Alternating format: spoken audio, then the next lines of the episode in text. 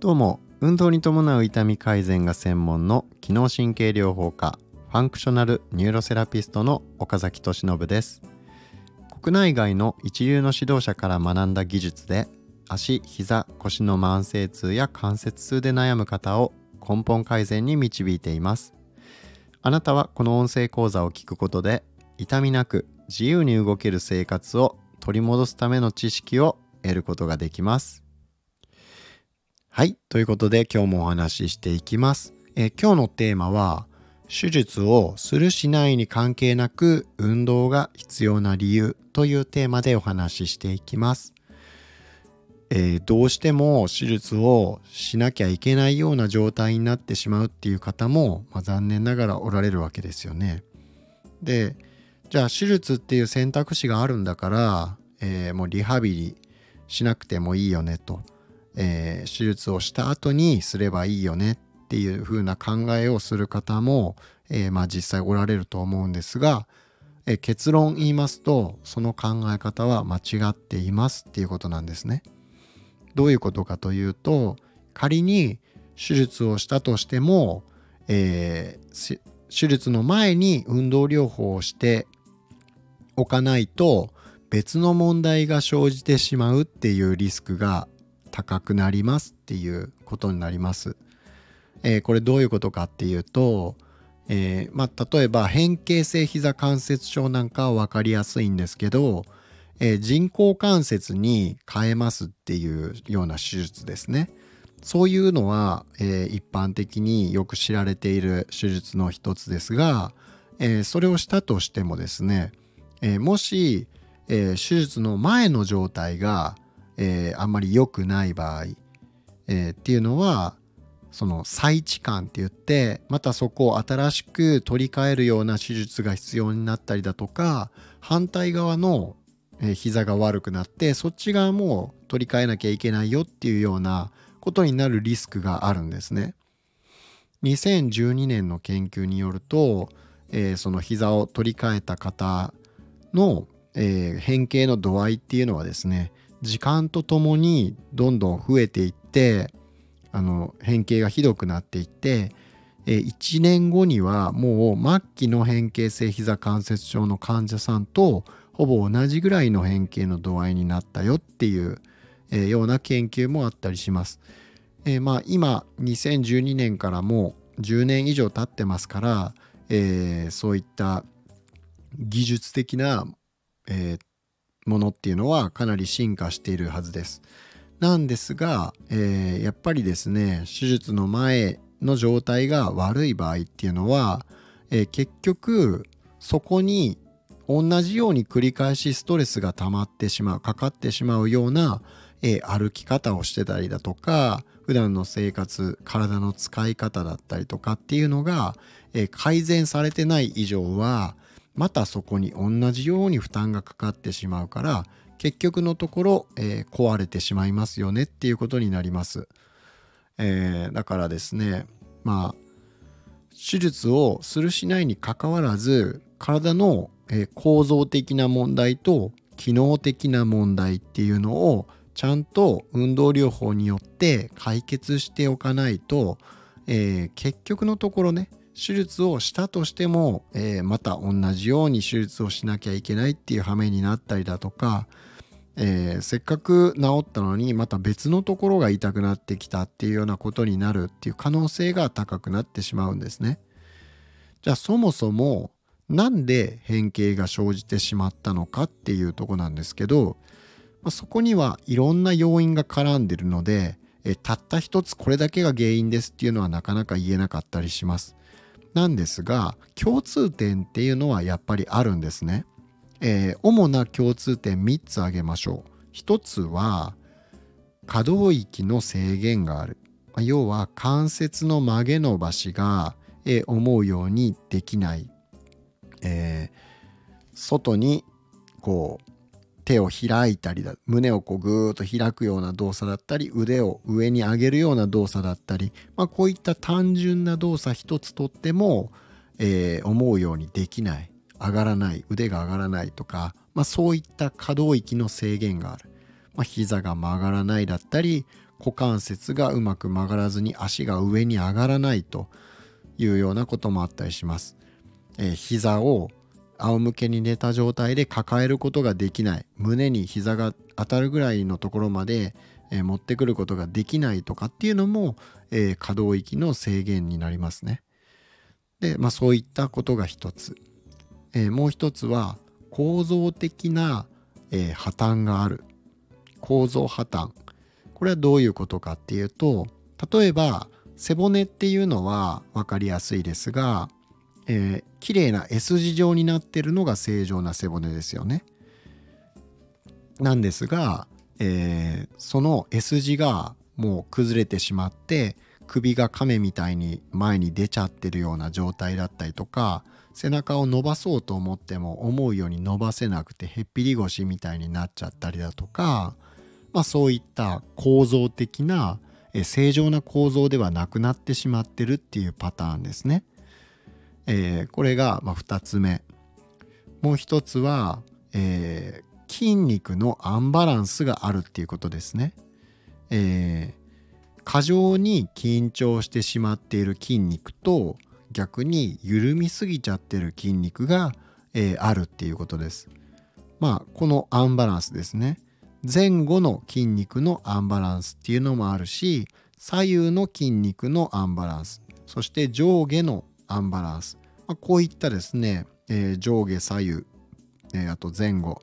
の、えー、バランスが悪い筋肉のバランスが取れていないっていう場合ですね、えこれもすごく多いんですね。例えば、え胸の筋肉ですね。猫背になってる人は、え胸の筋肉がガチガチになってます。で、え、一方背中側の筋肉はゆるゆるになってたりします。え、まあ、こういったアンバランスによって、えー、2番目にお伝えした、え関節じゃないわ、え構造の破綻っていうものが起きたりだとか、えあとは可動域の制限っていうものが起こったりとかもします。でまあ今お伝えしたこの3つですねこれはすごく多いあの臨床でも、えー、プロの、まあ、治療家なら、まあ、みんなうんうんそうだよねって納得するぐらいですね、えー、実際現場でも、まあ、こういった状態になってる方ばっかりなんですね高齢者の方は。でじゃあこういった問題が何で起こるかっていうとそれは年のせいでしょって思われる方もいるかもしれないんですが、えー、これはやっぱり運動不足なんですね。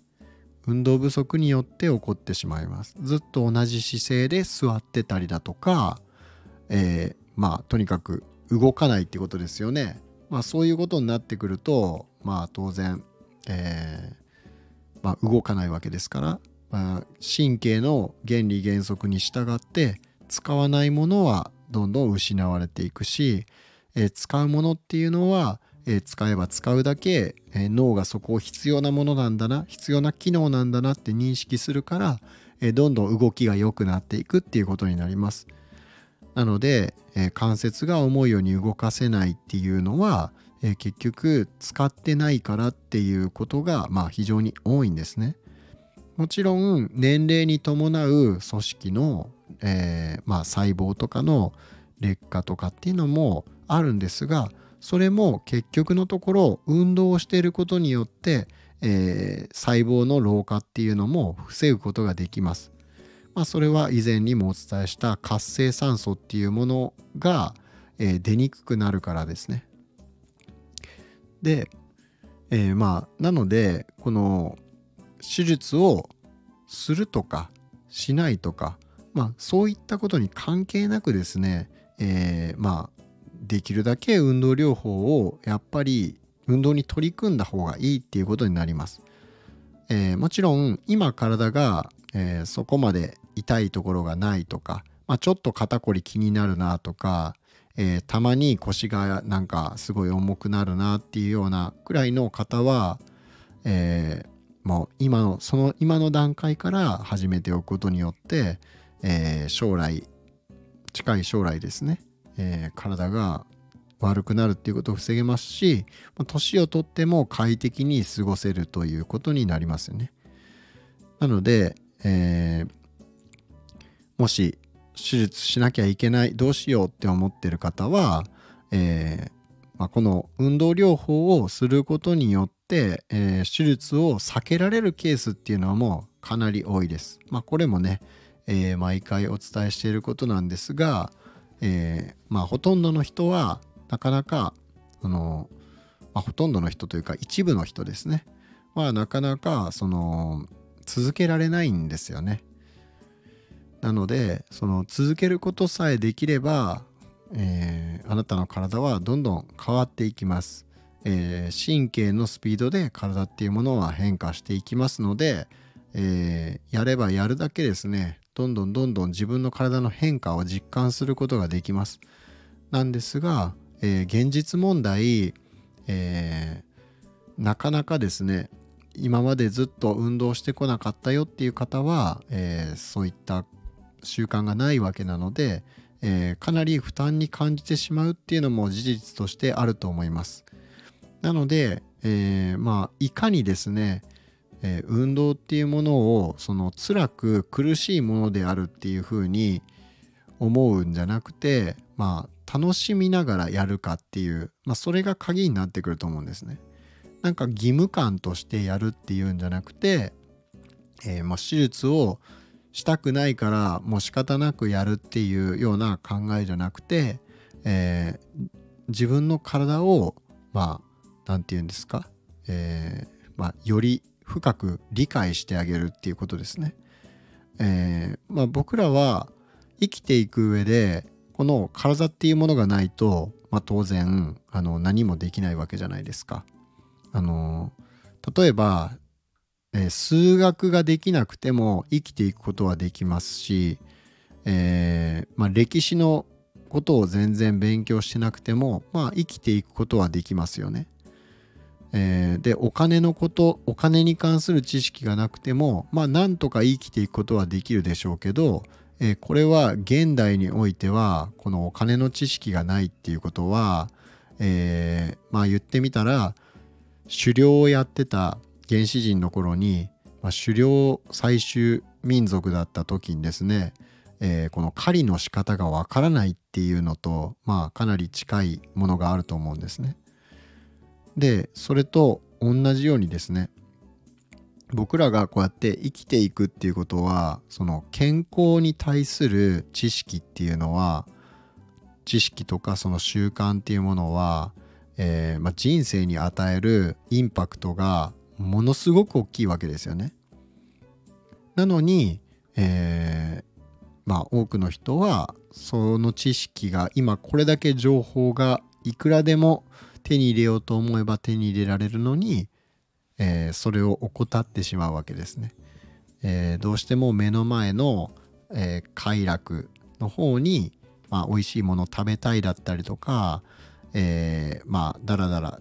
過ごしたいというかこううんしんどいことしたくないだったりとか、まあ、そっちの方にどうしても楽な方に行ってしまうんですが、えー、それをやっていてはですね、えー、なかなかえー、症状っていうものは改善しないですしどんどん体っていうものは、え、まあ悪くなってしまうわけですね。それはイコール、まあ、人生を自分の人生を失ってしまうっていうことにかなり近いですよね。なのでまあせっかくですねこういうまあいい時代に情報が手に入るいい時代に、えー、生まれてるわけですから、えー、やっぱりですね僕らとし僕らはこの体っていうものを、えー、より深く理解してですね、えー、まあ、人生を豊かにしていくっていうことが、まああの、周りの人にとっても、え僕ら自身にとってもすごく大事なことなんじゃないかなっていうふうに思うわけです。ということで、えまあ、今日は、え手術をするしないに関係なく運動が必要な理由というテーマでお話ししました。えー、まあ、結論最後まとめますと、え、まあ、仮に手術をしたとしても、え、もしその手術のする前の状態が悪い場合はまた別の問題が発生してしまうリスクが高いですよと。だからするしないにかかわらず、えー、少しでも、え早い段階で、えー、運動習慣を身につけておいてそれからある程度体の構造的な問題が良、えー、くなってからでも遅くないですよね。えー、そこに行く前にひょっとしたら運動療法やってた段階で、えー、痛みがなくなってしまうっていうことも実際たくさんあります。でそれでも改善しなかったら、えー、手術っていう選択をしたとしてもですね、えー、そこでやってきた運動療法に取り組んできたことっていうのは、えー、そのした後にもすごくプラスの効果があるわけですよ。うん、再置換だったりとか反対側の手術が必要になってしまうっていうことを防げたりするわけですね。えー、なので、えー、手術があるからといってそういう選択肢があるからといって、えー、もう任せっきりにしてしまうお医者さんにっていうのは、えやっぱりうんまあ良くないねっていう話です。えということで今日のお話は以上で終わります。